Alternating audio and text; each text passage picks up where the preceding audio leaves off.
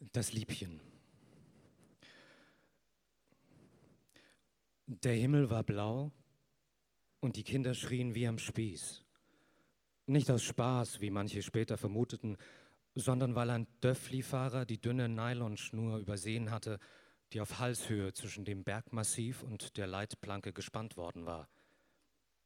Während die Schnur schwieg, gab der Döffli-Fahrer ein lautes Gurgelgeräusch von sich, das sich, als er rücklings auf dem Boden lag, alsbald in ein atemloses Röcheln verwandelte.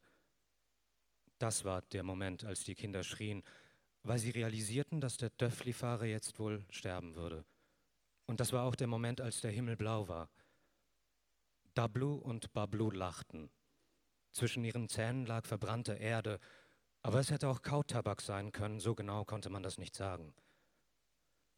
Liebchen stand auf der mit Enzian übersäten Anhöhe und beobachtete das Geschehen mit panoptischer, ja quasi reflektierter Distanz. Es ging sie eigentlich nichts an. Deswegen schrie sie auch nicht, sondern zählte von zehn rückwärts. Zehn zählte sie und meinte den Döffli-Fahrer zappeln zu sehen. Aus irgendeinem Grund roch es fischig. Dablu und Bablu bearbeiteten seinen Körper gewissenhaft mit Baseballschlägern, bis er nicht mehr zappelte und der Mofa-Helm nur noch Matsch war. Willst du auch mal? Ihre Frage erklomm Liebchens Anhöhe wie Nebel, dicht die Kammspitzen, unermüdlich. Ja, sagte sie, pflückte eine Enzianblüte und steckte sie ins Knopfloch ihrer Alpakaweste. Gewalt zog sich wie Fett durch Fleisch. Liebchen häufte sich Bullet-Curry auf die Gabel und dachte nach. Ihre Eltern hatten einmal mehr den schmalen Grat zwischen Ost- und Westflanke olfaktorisch usurpiert.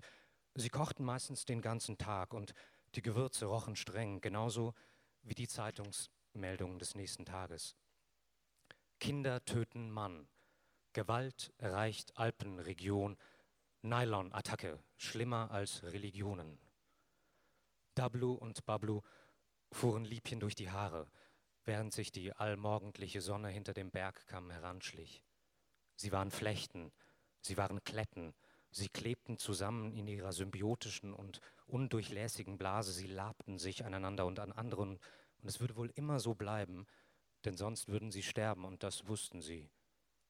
Also flochten sie Liebchen mit ihren knochenbesetzten Händen einen Zopf, der sich, wie sie über den steil ansteigenden Schotterweg zur Anhöhe marschierte, schützend über ihren Rücken legte. Die beiden waren schon da und zählten stumm die vorbeiziehenden Chirokumuli, die wie Wölfe im Schafspelz das Sonnenlicht zerfledderten und die Felsbrocken auf der gegenüberliegenden Hangseite mal dunkel und mal grell aufleuchten ließen. Liebchens Elternhaus lag jetzt hinter ihr. Sie spürte nur noch die Blicke des Vaters und die Hiebe der Mutter, die auf sie einprasselten, wenn sie nicht gehorchte. Und Dablu und Bablu saßen dann in der Küche in die Eckbank gepresst und spielten Armdrücken. Dann warfen sie mit Schachfiguren nach Liebchen, meistens der Königin, manchmal den Bauern, aber nie den Springern. Ihre Eltern nannten sie dann liebevoll Lovely. Du sollst dich nicht drum treiben, Lovely.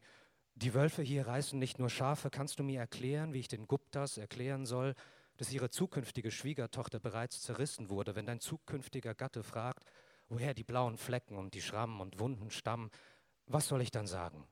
Hast du mal daran gedacht? Dummes Gör.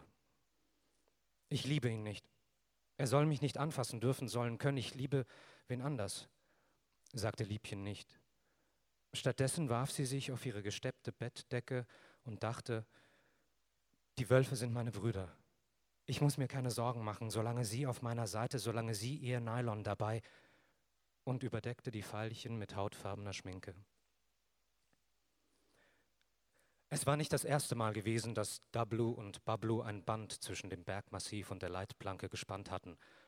In der Meldung hieß es, Lauernden Spinnen gleich haben sie es mit ihrem Faden besonders auf motorisierte Alpentouristen abgesehen, denen sie Geld, Mitgliedskarten und alte Bahntickets entreißen und sie somit ihrer gesamten Identität berauben.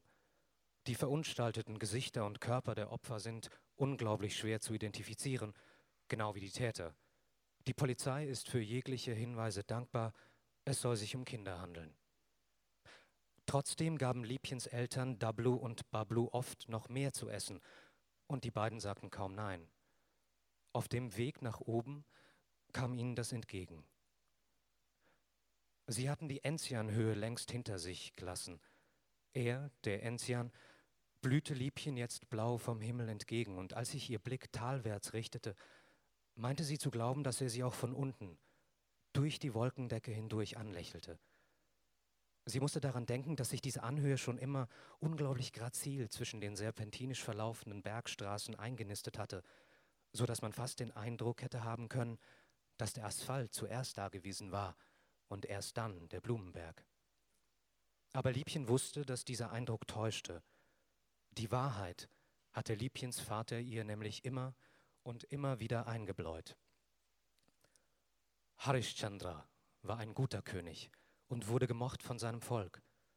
Eines Tages störte er während der Jagd einen Weisen bei seiner asketischen Versenkung. Was kann ich dir für, für deine verlorene Zeit geben, o Weiser? fragte Harishchandra. Der Weise verlangte eine Opfergebühr von tausend goldenen Münzen. Doch der König trug nicht so viele Münzen auf sich und verkaufte sich, seine Frau Taramadi und seinen Sohn Rohida an einen Sklavenhändler, um den Weisen zu bezahlen. Harishchandra selbst wurde Sklave in einem Krematorium. Ohne zu murren akzeptierte die ganze Familie ihr Schicksal. Doch eines Tages wurde Rohida von einer giftigen Bergschlange gebissen und starb auf der Stelle. Seine trauernde Mutter brachte seinen Leib ins Krematorium, wo der einzige König Harishchandra als Sklave arbeitete, in der Hoffnung, ihren Sohn dort ohne Entgelt kremieren lassen zu können. Doch der Herr des Krematoriums verlangte von Harishchandra den normalen Preis. Da dieser nicht genug Münzen übrig hatte, befahl er seiner Frau, sich zu entkleiden, damit sich der Herr des Krematoriums an ihr ergötzen könne. Ohne sich zu beklagen, entkleidete sich Taramadi. Doch just in diesem Moment erschienen die Götter, beeindruckt, wie der einstige König sich seinem Schicksal so hingebungsvoll hatte unterwerfen können. Dafür sicherten sie ihm einen Platz in Sorga, im Himmel. Und genau so war das auch mit dem Enzian Lovely, eine demütige Blüte, der einen Platz im Himmel eingeräumt wurde. Viele glauben, es sei die Lotusblume gewesen, aber lass dir da nur nichts erzählen. Dablu und Bablu versuchten den Adler, der mit ziemlich weit aufgespannten Flügeln über der Bergspitze flanierte, mit einer Steinschleuder zu schießen. Er ächzte und gerade als auch Liebchen oben bei der Wetterwarte angekommen war, fuhr er seine Krallen aus und setzte zum Sturzflug an.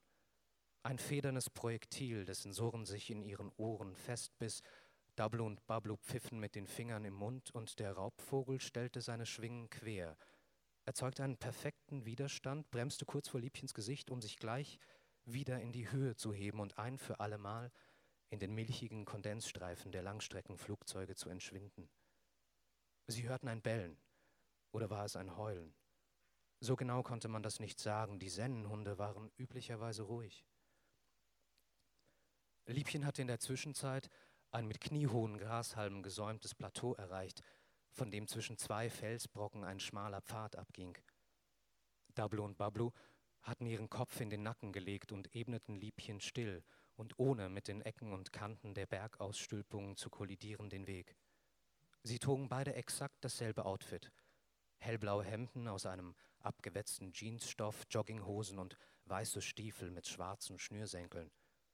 Aus ihren Hosentaschen schaute Nylon. Jäh kam der Wunsch in Liebchen auf, einen autonomen, individualistischen Lebensstil aufrechterhalten zu können, ohne sich je rechtfertigen zu müssen. Genau in dem Moment nahmen Dablu und Bablu ihren Blick vom Himmel und drehten sich, während sie mit großen Schritten weitergingen, synchron nach Liebchen um, als ob sie gespürt hätten, dass sie sich wirklich und ernsthaft Gedanken über die beiden gemacht hatte. Um sich vor ihren Blicken zu schützen, setzte sie ihre Sonnenbrille auf, die ihr zwar stand, jedoch viel zu groß war für ihr zierliches Gesicht. Der eben noch gleißende Pfad vor ihr, der sich einem Lebensfaden gleich zwischen den Felsbrocken hindurchschlängelte, wurde jetzt wie überhaupt die ganze Szenerie mit einem Film überzogen, dessen Farbe Liebchen nicht zu definieren vermochte. Auf jeden Fall wohl alles finsterer. Nicht nur der Himmel, der vor ihnen lag, sondern auch die Felsen und der Schotter, ihre gegerbte Haut, die kniehohen Halme, die Anhöhe und auch jeder Schritt, den sie getan hatten. Die Wölfe, dachte Liebchen. Sie mussten sich gepelzt haben, das waren keine Wolken mehr. Die Enzianblüte, die eben noch in meinem Knopfloch blühte, verschließt sich nichtssagend. Fliegengesicht, schrien Dablo und Babulu Liebchen entgegen, während ihnen die schweren Regentropfen peitschend um die Ohren schlugen, die Blitze Lichtungen bauten. Die beiden zeigten zum Spalt im Berg, der sich wie eine ziselierte Fissur durch das gesamte Gestein zog, gerade so breit, dass man den kleinen Finger darin verwahren konnte. Liebchen rannte. Der Spalt war kaum noch zu erkennen im raunenden Allwetter. Dablu und Bablu stellten sich neben ihre Schwester ungefähr einen Meter vor sie und spannten schützend die Nylonschnur. Die Wölfe konnten kommen, und sie brachen über uns herein, während ich meine Lippen, meine Worte nur mehr in meinem Sinn donnern hörte. Wer hat's erfunden? schrie ich in den Spalt. Das Band, das Nylon zwischen Dablu und Bablu fing Feuer. Wer hat's erfunden? habe ich gefragt, schrie ich in den Spalt, weil die Zeit ewig brauchte, um meine Frage ans andere Ende des Bergmassivs, wo Reto sein Ohr an den dort ebenso tief sitzenden Riss hielt, weil die Synapse nun mal nicht nur in mir drin, sondern auch hier im Berg nicht leitet, weil die Entgrenzung zwischen dem einen und dem anderen Nervenkostüm vielleicht größer ist, als wir zunächst angenommen. Oder Reto, wer hat's erfunden, was ich für dich empfinde? Jetzt nimm doch die Maulbeere aus dem Mund und sag auch mal was, schrie ich in den Berg. Liebchens Worte überschlugen sich. Und doch glitt, gar nicht so viel später, von der anderen Seite des Bergs, sich im Widerhall des Echos sublimierend durch den Spalt, leise eine Antwort an sie heran. Sorry, Liebchen, mega schlechte Verbindung hier. Und der Verkehr wie immer Chaos. Diese Rikscha-Fahrer sind alles betrügerische Lackaffen. Sorry, kann ich dich später zurückrufen. Gleich gibt's Raclette. Du weißt ja, wie das ist mit den Traditionen und so. Okay, bis später. Exo, exo, reto. Er liebt mich, er liebt mich nicht, pflückte Liebchen am Enzian im Knopfloch herum, bis sie bemerkte, dass der Verwesungsgeruch verbrannte Erde war, dass Dablu und Bablu versenkt worden waren, ihnen der Kautabak aus dem Mund lief. Sie hob die Nylonschnur, und setzte sie sich an die Kehle, bis schwarz ihr Zopf sich auflöste, bis das Bullock-Curry in ihrer Tupperware-Dose mit einem Pilzflaum überzogen war, bis nach den Wölfen das Wintertier kam, bis die Reste der Worte aus Retos Mund in ihren Atem übergingen, sie kurz und kürzer an ihm zog und die Zigarette den Schall, den ihr Kopf produzierte, ein für allemal austrieb. Sie nahm Liebchen die Sonnenbrille ab. Auf ihren Augen lag blauer Film.